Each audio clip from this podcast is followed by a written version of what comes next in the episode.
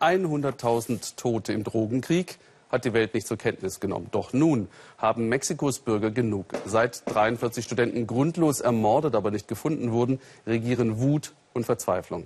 Die Drogenmafia, korrupte Politiker und Sicherheitsdienste führen Mexiko in den Abgrund. Über ein Fünftel des Landes hat der Staat keine Kontrolle mehr. Xenia Böttcher traf Angehörige von Opfern und reiste auch ins einst strahlende, heute heruntergekommene Acapulco. Sie zeichnet das Bild einer Gesellschaft vor dem Zerfall.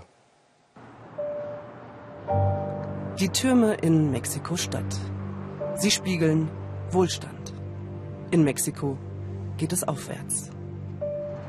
Irgendwo hier in der 25 Millionen Metropole treffen wir auf das andere Gesicht Mexikos, versteckt aus Angst.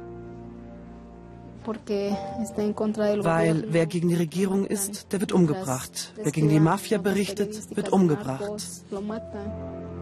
Nur mit uns als ausländischen Journalisten ist sie bereit zu sprechen. Marissa, die mit 24 Jahren Witwe wurde. Man hat ihn mir entrissen. Man hat mir meinen Mann entrissen. Auf einem Fest hatten sie sich kennengelernt, die Grundschullehrerin und der Lehramtsstudent Julio aus Ayotzinapa. Daraus wurde eine Beziehung und vor vier Monaten eine Familie. Er war ein sehr zarter Mensch, sehr aufmerksam. Wenn er mich von der Arbeit abholte, brachte er mir immer eine Rose mit, eine rote Rose.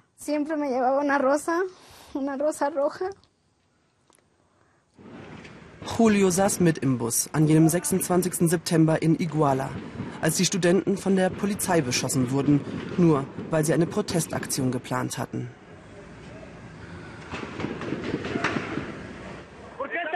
Warum zielt ihr auf uns? Wir haben keine Waffen. Der Pathologe sagte mir, ich müsse stark sein, weil der Anblick so schrecklich ist.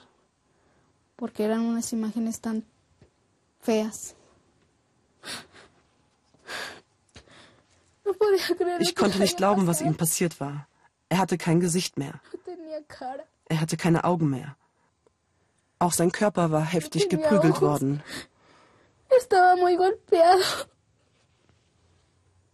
Der sadistische Mord an Julio und die mutmaßliche Hinrichtung der 43 Studenten lösen Entsetzen und Krawalle im Land aus.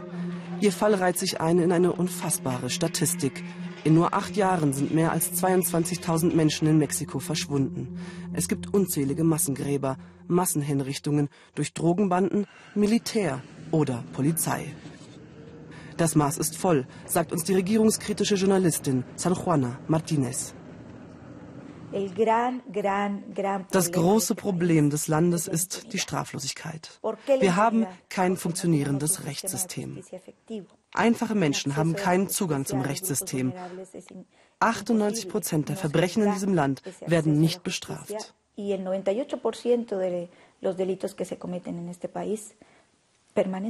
en.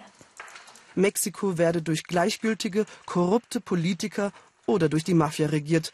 Manchmal sind es ein und dieselben Akteure, wie in Iguala.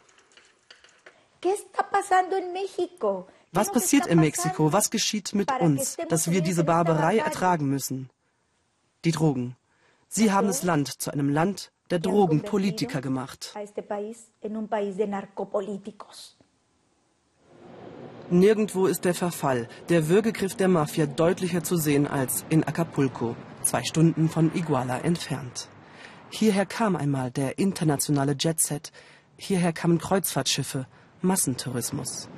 Jetzt haben 14.000 Touristen ihre Reisen für den kommenden Monat storniert. Denn in Acapulco werden jeden Tag Menschen brutal ermordet. Siehst du die Brücke hier? Vor knapp zwei Monaten haben sie da oben einen hingehängt. Wir sind unterwegs mit Bernardino, ein Fotograf, der dorthin gerufen wird, wo die Toten sind. Es gibt hier keinen sicheren Platz mehr. Es werden sogar regelmäßig Menschen an der Strandpromenade hingerichtet.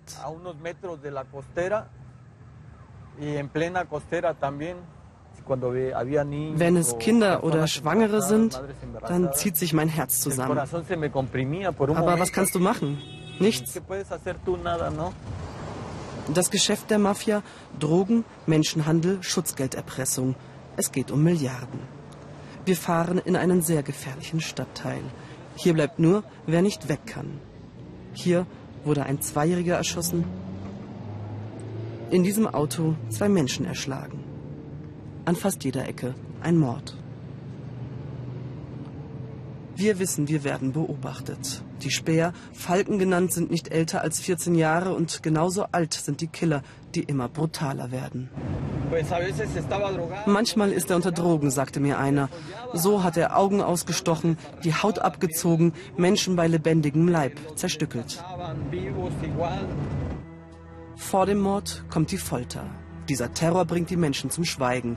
Wer spricht, stirbt und mit ihm die Familie. Selbst ein hochrangiger Polizist will nur unerkannt mit uns sprechen. Ich bin ehrlich, Acapulco ist in die Hände der Mafia gefallen.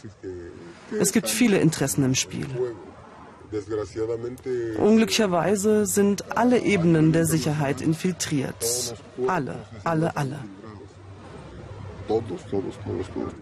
Zwar habe der Staat Geld, doch es werde unter Politikern verteilt. Manchmal bekommen sie kein Gehalt. Die Waffen können mit denen der Mafia nicht mithalten. Nicht mal die Aufnäher werden bezahlt, sagt er uns. Seit sechs Monaten streikt die Polizei in Acapulco. Und wer schützt die Menschen? Niemand.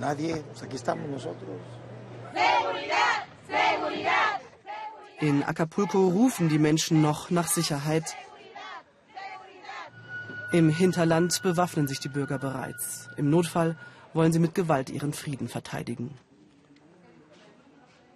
Es dröhnen Nachrichten aus den Lautsprechern. Krawalle in Chilpancingo wegen der verschwundenen Studenten aus Ayotzinapa. Wohin soll das alles führen? Ich glaube, die Lösung für Mexiko kommt nicht von der Regierung. Die Lösung kommt aus der Mitte der Gesellschaft. Sie wird von unten kommen. Marissa glaubt nicht an den großen Wandel. Sie glaubt, dass allein Gott am Ende für Gerechtigkeit sorgen wird.